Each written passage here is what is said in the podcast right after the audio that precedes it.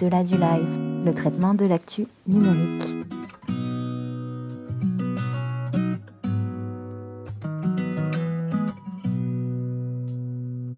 Bonjour à tous et bienvenue dans cet épisode 34 d'Au-delà du live, votre revue d'actualité mensuelle sur le numérique. J'ai encore et toujours le plaisir d'être accompagné par Alain Garnier, entrepreneur et innovateur dans le numérique. Bonjour Alain, comment vas-tu? Bonjour Benoît, bah écoute, euh, grande forme, écoute, pour un dinosaure, hein, parce que tu sais, moi j'étais aux 30 ans, là, tu vois, le- les pionniers du web, là, qui a été, donc, euh, on s'est retrouvé avec tous les gens du web, donc effectivement 30 ans d'innovation, donc ça va bien, écoute, pour un dinosaure. Oui, un petit mot là-dessus, c'était du coup un, livre 30 ans. Alors je crois que le, le claim du livre, c'est 30 ans après la création du World Wide Web, le témoignage inédit de d'entrepreneurs et de patrons de la tech française. C'est ça, on était plus il y a plus de 150 euh, interviews, euh, c'est pas des interviews, c'est une, short story, tu vois, c'est comment est-ce qu'on a vécu ce web, comment on a vécu cette innovation qui nous est tombée dessus? Et voilà, et donc, euh, et donc ils ont pris la séquence 2003 de euh, 2003, euh, 93-2003, voilà. Et moi, tu vois, je rentre là-dedans, je sors d'école en 93 et tu vois, euh, euh, je me retrouve effectivement dans ma boîte en 95, euh, qui et qui d'ailleurs a été revendue à Thales en 2003. Donc je suis pile poil dans la séquence. Et donc voilà, c'est- hyper intéressant de comprendre comment le web français a quand même fait pas mal de choses intéressantes. Voilà, donc c'était ça le, truc. Oui, c'est important, le témoignage des, des patrons de la tech française. N'hésitez pas à aller vous renseigner. En tout cas, ravi de t'avoir à mes côtés pour cet épisode, Alain, qui s'annonce, bah, comme d'habitude, riche en actualité. Au programme, justement, de ce 34e épisode, la transformation du rôle clé du DSI dans les prochaines années, les soupçons de pratiques anticoncurrentielles, euh, non pas chez Microsoft, mais chez Nvidia. Oh, On ira ensuite du côté d'Amazon et d'une certaine décision du tribunal de l'Union européenne à son égard. Je ne vous en dis pas plus pour le moment. Et on terminera cet épisode au sein de notre beau pays. Voilà, on revient en France, en France en faisant un point sur nos chères start- startups et leur levée de fonds. Avec bien sûr le traditionnel sujet surprise du mois. Euh, alors, c'est bon pour toi Alain, tu es prêt? Allez, c'est parti, c'est parti. Allez, on y va. On commence tout de suite avec une question. À quoi ressemblera le rôle du DSI en 2026 Alors, je suis tenté de vous dire que vous avez 4 heures, mais ça ferait un petit peu long le podcast. Euh, derrière cette question se cache en vérité le bilan d'une enquête très intéressante d'ailleurs qui explique que les priorités des DSI vont s'inverser dans les trois prochaines années, donc euh, vraiment sur le court terme. Euh, C'est l'enquête 2023 State of the CIO menée par CIO US qui nous dit que les dirigeants IT citent la gestion de la sécurité et l'amélioration des performances des opérations et des SI comme leurs deux principales responsabilités, donc à 47% et 40% respectivement. Euh, en revanche, la stimulation de l'innovation métier, l'identification des opportunités de différenciation ou par exemple la réflexion sur la stratégie euh, tombe dans la moitié inférieure des dix principales activités du DSI en 2023. Ce qui est intéressant, c'est que les DSI eux-mêmes s'attendent à ce que ces priorités s'inversent dans les années à venir. Euh, L'enquête nous dit donc qu'ils considèrent que leur tâche numéro une en 2026 ne consistera à stimuler l'innovation euh, plutôt que de gérer justement le, les performances et la sécurité. Alors des DSI davantage portés vers l'innovation euh, justement plutôt que la sécurité et les performances, est-ce que tu, tu partages cette vision Alain? Et pour aller plus loin, est-ce que c'est quelque chose qui est souhaitable selon toi pour les organisations? Alors pour mettre un- un- une pierre dans dans l'eau et dans la petite mare, non, je pense que c'est justement un vœu pieux. On est vraiment dans. Moi, ça fait. euh, allez, ouais, justement, vu qu'on parle de dinosaures, ça fait 30 ans que j'entends ça, en fait, que le rôle du DSI doit basculer côté métier et côté innovation. La réalité, c'est que plus ça va, plus le DSI est pris euh, les pieds dans la glaise avec des problèmes, en particulier de sécurité. Et c'est pas les problèmes de cybersécurité qui vont l'aider. Euh, plus il y a de cybersécurité, il y a de plus en plus de normes aujourd'hui. Euh, donc, euh, évidemment, euh, il y a tout ce qui tourne autour des lois qui sont en train de mise en place. Il y a Nice 2, euh, par exemple, qui est une énorme bombe qui va toucher au-delà du tissu économique tous les gens qui ont des responsabilités sur les données et vont amener encore plus d'obligations pour les DSI à mettre en place bah, du, papier, de la- de l'audit, tous les ISO 27001 et compagnie. Donc, non, je pense au contraire que les DSI, enfin, plus, enfin, pour, être précis, oui, ils ont envie de ça, oui, leurs DG attendent ça, mais en fait, euh, on va leur demander surtout euh, de s'occuper de la sécurité et de la performance et du coût. Donc voilà, c'est, euh, je pense, malheureusement, euh, ça. Et donc, en fait, évidemment, ils aspirent à autre chose, mais la réalité, elle est tout autre. Je pense qu'il faut avoir l'honnêteté de se dire que non, dans trois ans, les DSI ne seront pas devenus, comme j'ai vu, hein, un rôle explicite de création de valeur pour être des gens qui vont faire du conseil sur les usages. Non, voilà, non. Je pense qu'ils seront encore plus englués dans ISO 27001, NIS 2 et, et SecNum Cloud. Voilà, c'est ça qui attend les DSI dans les années qui viennent même si évidemment ils aimeraient avoir la tête ailleurs. Tu vois, c'est ça que je vois. Euh, et, je pense qu'il faut assumer euh, ça plutôt que de, tirer, parce que sinon ça va finir par être une, comment dire, une, fonction qui va beaucoup souffrir, tu vois, euh, avec la tête dans les étoiles, mais en fait la réalité, les mains et les pieds dans la glaise. il faut, je pense qu'il faut remettre les choses à leur juste valeur. Et, ce qui est intéressant dans ce que tu dis, c'est que, enfin, de ce que j'entends du moins, c'est que c'est une vieille rengaine, apparemment, de dire que oui, le DSI doit être sur l'innovation, la recommandation d'usage. Comment est-ce que tu expliques justement le fait que ça revienne tout le temps sur le devant de la scène, alors que la réalité, bah, visiblement, et comme tu l'as dit, la cybersécurité, elle, elle ne fait que prendre davantage de place. Pourquoi ces vieilles rengaines constamment, justement? Bah, C'est un peu comme, euh, je sais pas, moi, quand tu dis adulte, tu aimerais être libre et tu as plus en plus d'argent, donc tu veux être de plus en plus. Tu dis, ah ouais, plus j'ai d'argent, plus je, euh, vais pouvoir faire des choses et me payer des voyages. Mais en fait, plus tu gagnes d'argent, plus tu as des responsabilités, donc tu peux moins partir de ton boulot, puis tu as tes enfants. Et, donc, tu vois, dans la vie, on a des tenseurs comme ça qui sont irrémédiables. C'est-à-dire que entre nos rêves et la réalité de ce qu'il y a derrière. Et sur le poste de DSI, c'est exactement ça euh, qui, qui, se passe. C'est-à-dire que d'un côté, évidemment, tout le monde a envie euh, d'aller vers euh, plus de métiers, de conseils, d'usage et s'extraire finalement du SI. Mais en fait, plus il devient important, plus il devient touchy, euh, si tu veux, bah, plus justement il faut s'en occuper, tu vois. Donc en fait, et donc en particulier sur la question de sécurité et de performance, vu la complexité des systèmes. Sans parler du coût, parce que ça devient tellement cher que tout d'un coup, si on prend le coût, c'est un bon exemple. Avant, quand les SI n'étaient pas très centrales, bah, ça coûtait 1% du budget de la boîte, mais tout le monde s'en foutait. Donc le DSI, il, dépensait comme il voulait et pouvait doubler son budget, ça se voyait à peine, tu vois. Quand le truc, c'est que la, SI, ça coûte 15-20% du, poste, mais ça devient colossal. Et là, tout d'un coup, tu dis Ah ben non, mon gars, tu vas, tu vas me faire des audits budgétaires, et tu as les financiers qui rentrent dedans, et puis du coup, tu as aussi des contraintes. Et donc, ça devient un autre métier. Donc je pense qu'il faut assumer que ça devient un autre métier, euh, même si tout le monde a envie qu'il reste euh, euh, tourné vers l'innovation, parce qu'il vient de là. Il vient de là. bah, tiens, je te parlais justement des dinosaures. L'IT reste un lieu d'innovation, mais la fonction de DSI, en particulier dans les grands groupes, n'est pas forcément celle-là. Mmh. Merci Alain. Alors sans transition, on va parler justement de cartes graphiques, on va parler d'NVIDIA donc euh, vraiment célèbre fabricant de cartes graphiques que les amateurs de jeux vidéo et de performance graphique connaissent bien d'ailleurs.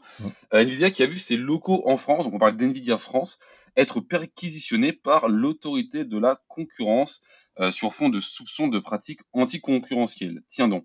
Donc pour rappel, Nvidia est l'un des deux acteurs incontournables du marché des cartes graphiques, qui connaît une situation financière excellente, hein, et ça s'explique très bien puisque ses puces sont très prisés pour faire tourner non seulement les modèles de langage comme euh, par exemple ChatGPT, mais aussi les data centers d'acteurs du cloud hmm. euh, et des acteurs du cloud surtout américains comme Amazon, Google ou encore Microsoft. Et ce qui est intéressant, c'est que l'autorité de la concurrence avait remarqué déjà, alors je, je crois que c'était il y a un ou deux ans, ils avaient remarqué une concentration excessive sur le marché du cloud et craignaient qu'elle ne se renforce.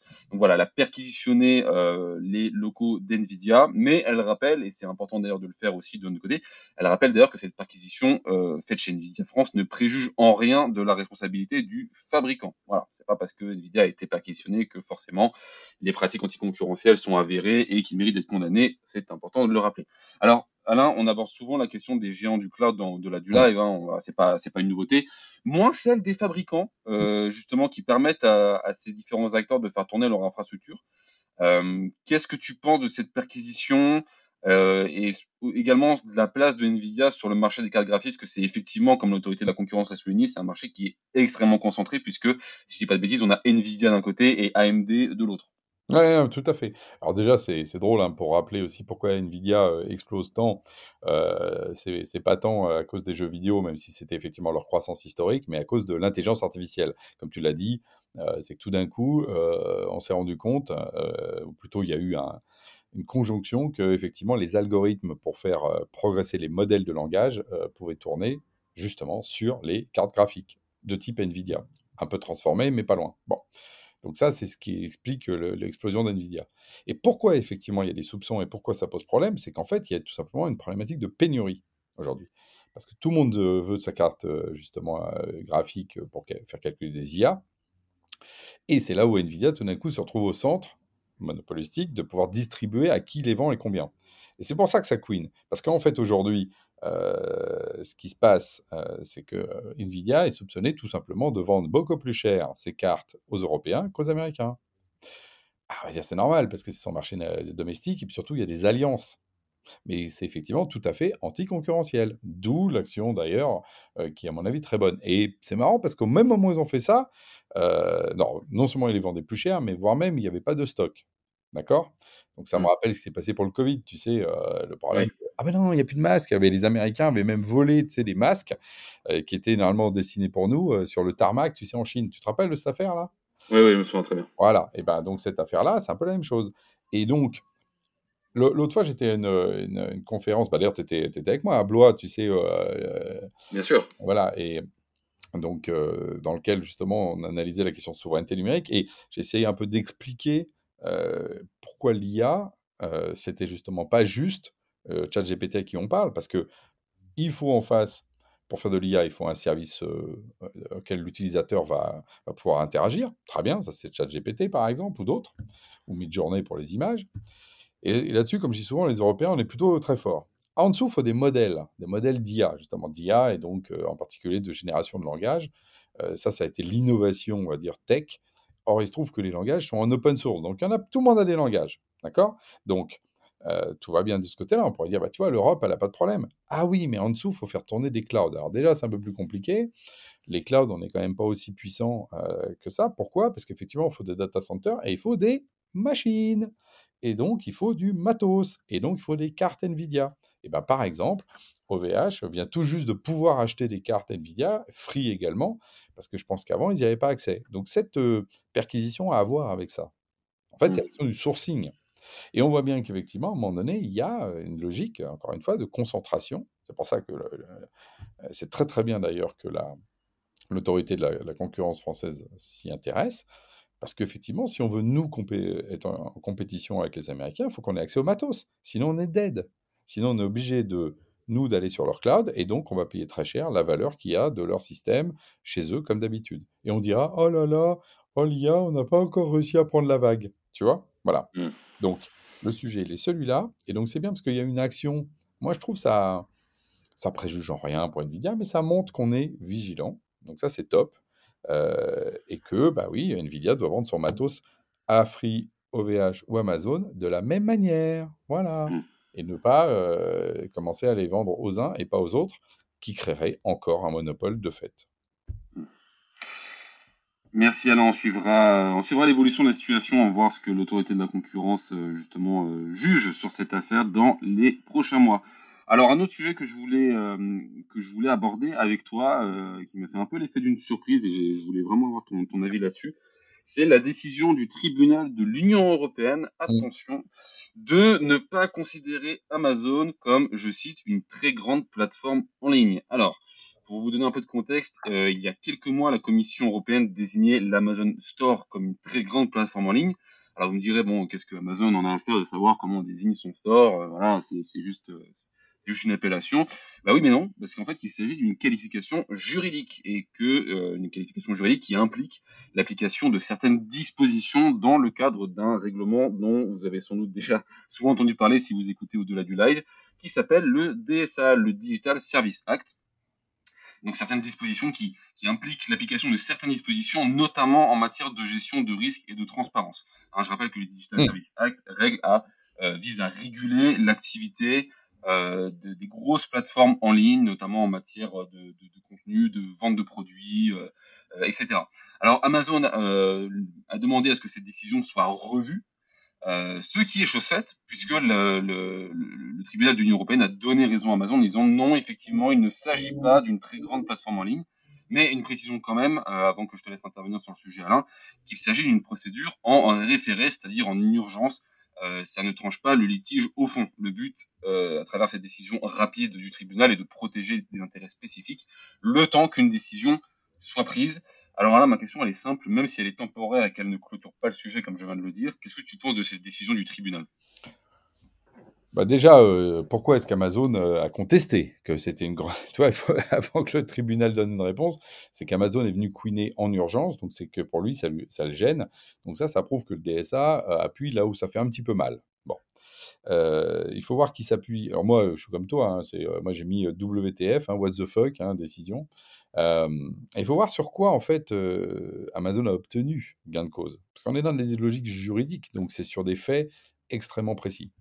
Le premier truc, l'article 38 sur le profilage, il a dit Oh là là, mon Dieu, euh, il faut avoir dans le DSA une capacité de, faire un opt-out du profilage pour les utilisateurs. Et Amazon a dit Ah, mais mes pauvres clients, dans ces cas-là, ils n'auront pas des bons résultats s'il n'y a plus de profilage. Alors, ça, c'est hyper intéressant. Mais ça veut dire qu'en fait, ils ne savent pas euh, séparer le profilage, effectivement.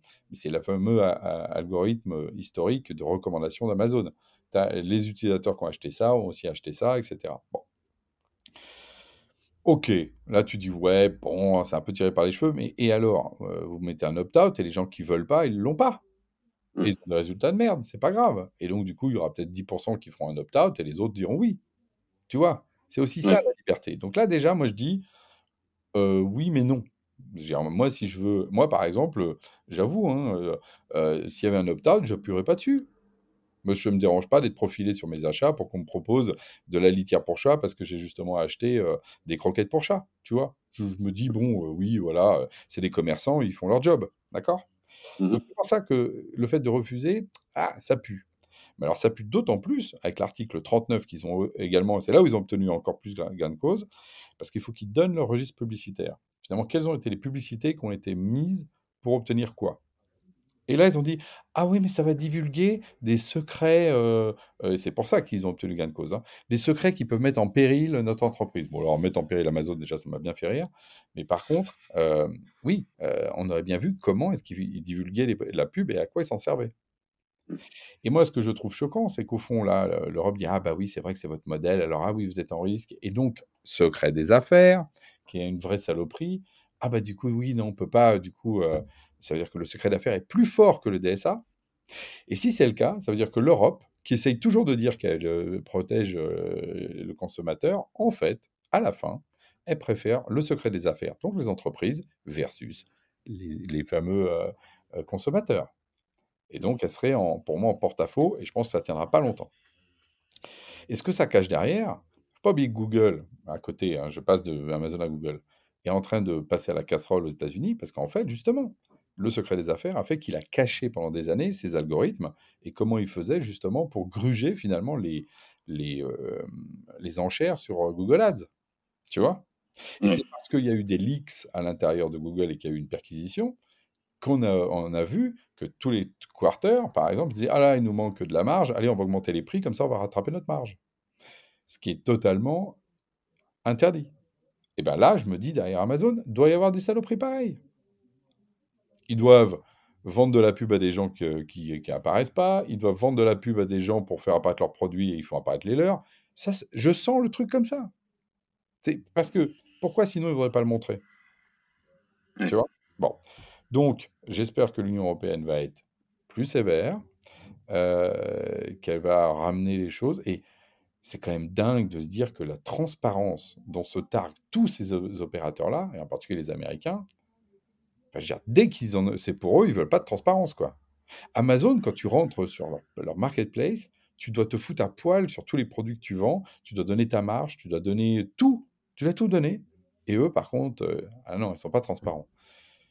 C'est, tu vois, c'est vraiment ce que je trouve euh, le, pire dans tout ça, c'est qu'on est vraiment face à des tartuffes euh, et qui, par contre, ont les moyens de se payer des avocats pour faire tomber, évidemment, le DSA euh, avec un article de référé, et ils ont obtenu grain de cause suffisamment longtemps pour, t'inquiète pas, euh, pour aller cacher la misère. Parce que pendant ce temps-là, ils vont, ils vont justement faire ce qu'il faut pour pas que on voit, on voit les saloperies qu'ils font. Donc, euh, eh ouais, la bataille est longue. et même l'Union européenne va être obligée d'être forte pour tenir ses positions dans le long terme. Et est-ce que tu penses, c'est le point, je pense, qui ressort de, de cette affaire, est-ce que tu penses que hum, finalement, le plus grand péril du, DSA, justement, c'est ce fameux secret des affaires et que potentiellement, si, si l'Union européenne n'arrive pas à, dépasser justement cet obstacle, est-ce que tu penses que le DSA finalement sera caduque, que ça servira à rien ou, pas? Non, non, le DSA de toute façon, il a au moins servi à dire un message simple à tous les Européens. C'est ce qui arrive euh, dans le numérique euh, doit être obéir aux mêmes lois que ce qui arrive dans la vraie vie.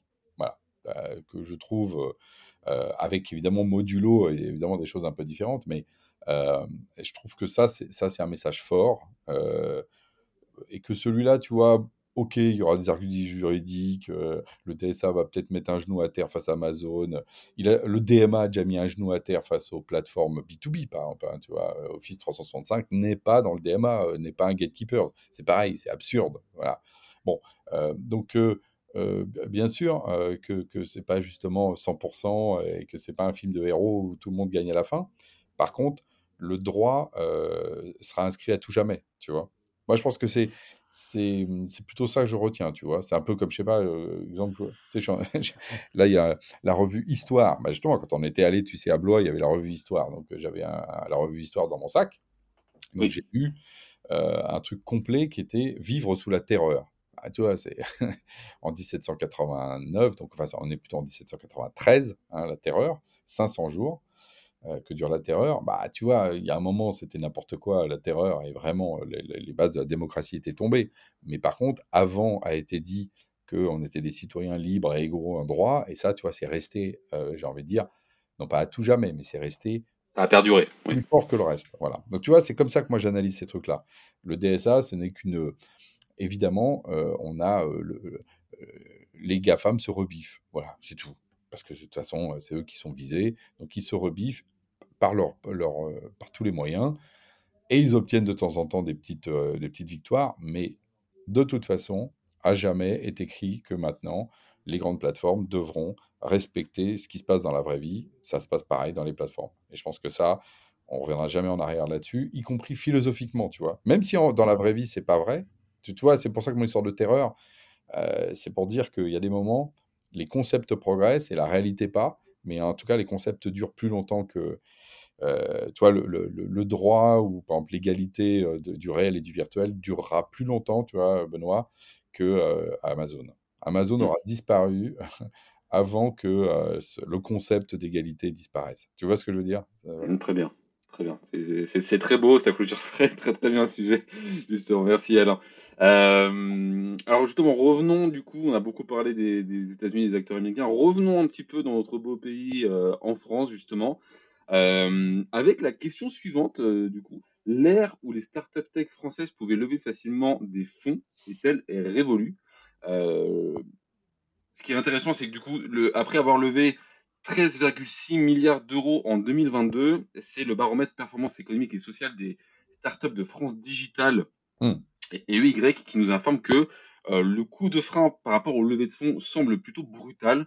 Euh, puisque les startups françaises n'ont levé en 2023 que, mettez des guillemets, 4,2 milliards d'euros, soit un recul de 49% par rapport à la même période l'année précédente en 2022. Euh, le, constat est le suivant, les startups rencontrent des difficultés à lever des fonds, mais attention, pas question pour les entrepreneurs et les auteurs du baromètre également d'être pessimistes pour autant. Les startups auraient ainsi pour elles leur agilité et capacité d'adaptation. 90% euh, d'entre elles disent d'ailleurs avoir adapté leur stratégie au contexte économique mondial plus complexe qui rend justement euh, les levées de fonds plus difficiles. Euh, comment est-ce que tu perçois justement ce constat mis en avant par le baromètre, Alain? Est-ce que pour toi, oui, c'est une période de difficulté pour les startups ou est-ce que le fait qu'elles ne lèvent pas des fonds ne, ne, soyez pas dupes, braves gens, ça n'est pas du tout un indicateur de, la réalité des faits? Qu'est-ce que tu en penses? Bah, la fête est finie, en tout cas pour les levées de fonds délirantes. Euh, mais quand on regarde le, on va dire le, montant levé, c'est supérieur à ce qu'il y avait il y a quelques années. Donc ça veut dire que on n'est euh, pas non plus dans un 13 euh, l'année dernière, zéro cette année, tu vois? Bon, mmh. ça c'est quand même un premier point. Donc la machinerie levée de fonds en Europe et en France en particulier est bien amorcée. Attention à l'effet aussi BPI qui aujourd'hui est en première ligne sur tous les dossiers et euh, alimente beaucoup, en fait, ces 4 milliards, parce qu'effectivement, s'il n'y avait pas BPI aujourd'hui, je pense qu'on serait tombé très très bas. Bon. Donc ça, faut faire attention à l'effet rebond là-dessus. C'est pas très bon qu'il y, ait cette espèce d'inversion par rapport à ça. de toute façon, je veux dire, c'était tellement délirant. Et d'ailleurs, ça pose des problèmes aujourd'hui de valo, hein, surtout sur les deuxième et troisième tours. Pourquoi? Parce qu'il y avait des valos tellement délirantes que même des boîtes intéressantes qui doivent relever de l'argent ne peuvent quasiment pas le faire parce que les valos sont tellement délirantes que s'ils relèvent euh, sur les mêmes valos, bah, les entrants ne veulent pas, euh, les, nouveaux fonds. Et puis s'ils reviennent sur des valos faibles, ok, euh, les fonds veulent bien rentrer, mais dans ces cas-là, les fondateurs sont tellement dilués avec des, des, clauses dans les pactes de ratchet, de liquidation préférentielle, blablabla, que ça démotive tout le monde. Donc vraiment, ça crée un effet c'est toujours pareil, quand on a été trop loin dans l'excès, le lendemain matin, on a mal à la tête. Bon, donc ça, c'est le, problème qu'il y a. Parallèlement à ça, euh, la situation économique, elle n'est pas si simple que ça. On a quand même une guerre en Ukraine, on a une autre qui est en train de, s'ouvrir euh, en, Israël et Palestine. Euh, bon, bah, tout ça, c'est quand même pas, pas, pas, pas un climat topissime. Il n'empêche que l'économie s'effondre pas pour autant et qu'en parallèle, il y a aussi le retour à de la rentabilité, bah, ce qui est le modèle des entreprises on va dire, normal. Normalement, mmh. les entreprises peuvent évidemment euh, investir, mais elles ne peuvent pas perdre de l'argent tout le temps. Tu vois? Donc, il y avait aussi une bulle, au sens, mais même une bulle, pas au sens de valorisation, mais une bulle euh, de, de, j'ai envie de dire, de narratif. On pensait que toutes les entreprises pouvaient perdre de l'argent pendant des années. Non, c'est pas vrai. Euh, et même d'ailleurs les GAFAM, à un moment donné, là, ont été rattrapés et sont obligés de regagner de l'argent. Donc on revient à la rentabilité, au modèle plus proche de celui du bootstrap, dans lequel tu dois grandir avec tes clients, grandir avec ta marge, grandir avec ta valeur. Moi, j'ai envie de dire, c'est plutôt sain. Voilà. Moi, ce que j'aime pas dans tout ça, c'est toujours la même chose. C'est que là, en ce moment, c'est tout d'un coup, c'est un coup de frein à main euh, qui est très violent. Et puis après, quand ça va repartir, à nouveau, ce sera euh, la folie. Donc, moi, je suis plutôt quelqu'un de tempéré. Moi, j'aime bien les mouvements qui sont plutôt raisonnables, euh, qui a un peu de folie, mais pas tout le temps. Voilà, c'est juste euh, ça. Et je me dis, je suis même pas sûr qu'on apprenne de cette séquence, parce que dans 3 ans, 5 ans, 10 ans, je ne sais pas, à nouveau, il va y avoir des liquidités, et à nouveau, ça va repartir, et à nouveau, les gens diront, mais non, mais il faut, il n'y a pas de problème, et tout, et, on n'apprend pas, parce que moi, ça doit faire au moins la 4 ou 5e fois que je vois ça dans ma carrière de dinosaure, hein, c'était le thème d'aujourd'hui, dinosaure je suis, dinosaure je reste. Donc, euh, c'est plutôt ça que j'ai envie de te dire, c'est-à-dire que je... Et donc oui, il faut se dire ça va passer, et malheureusement, euh, les gens apprennent pas tant que ça de ces bulles-là, euh, dès qu'ils peuvent à nouveau en profiter, euh, ils recommencent parce que c'est vrai que c'est quand même tentant de lever vite de l'argent, dépenser vite de l'argent, gagner vite de l'argent. Évidemment, euh, plutôt que de travailler longtemps, oui, ça donne envie. Sauf que je pense que c'est pas bon, ni pour les entrepreneurs, ni pour les fonds, ni pour la planète. Alors je dis ça, oh, oh, oh mais parce que oui, la planète aussi. Quand on est avec des levées de fonds, des valorisations de dingue, on dépense sans compter, donc on n'est justement absolument pas dans une logique de frugalité. Or, moi, je pense que les temps modernes seront ceux de la frugalité et qu'il faut savoir s'adapter à ça. En tout cas, c'est ce que j'aspire à transmettre euh, en tant que dinosaure. Merci Alain, très beau message encore une fois pour, euh, pour clôturer ce 34e épisode. Et je te propose de terminer avec le traditionnel. Et eh oui. Clôturer sur la surprise? Non, jamais. Impossible, impossible, ce serait On va perdre nos abonnés, Benoît. Ils vont tous partir. On n'aura plus personne qui nous écoutera.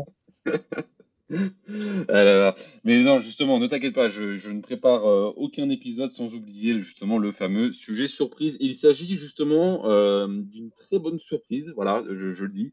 Euh, c'est d'une découverte que j'ai faite d'une startup, une startup qui s'appelle Evidence B. Voilà, donc je ne sais pas si, si nos auditeurs connaissent ou. Ça te dit quelque chose, toi, Alain, Evidence B, là, comme ça, à la volée? Non, de, de, de nom de loin, mais tu vois, ces mots comme ça. Dis-moi ce que ça fait.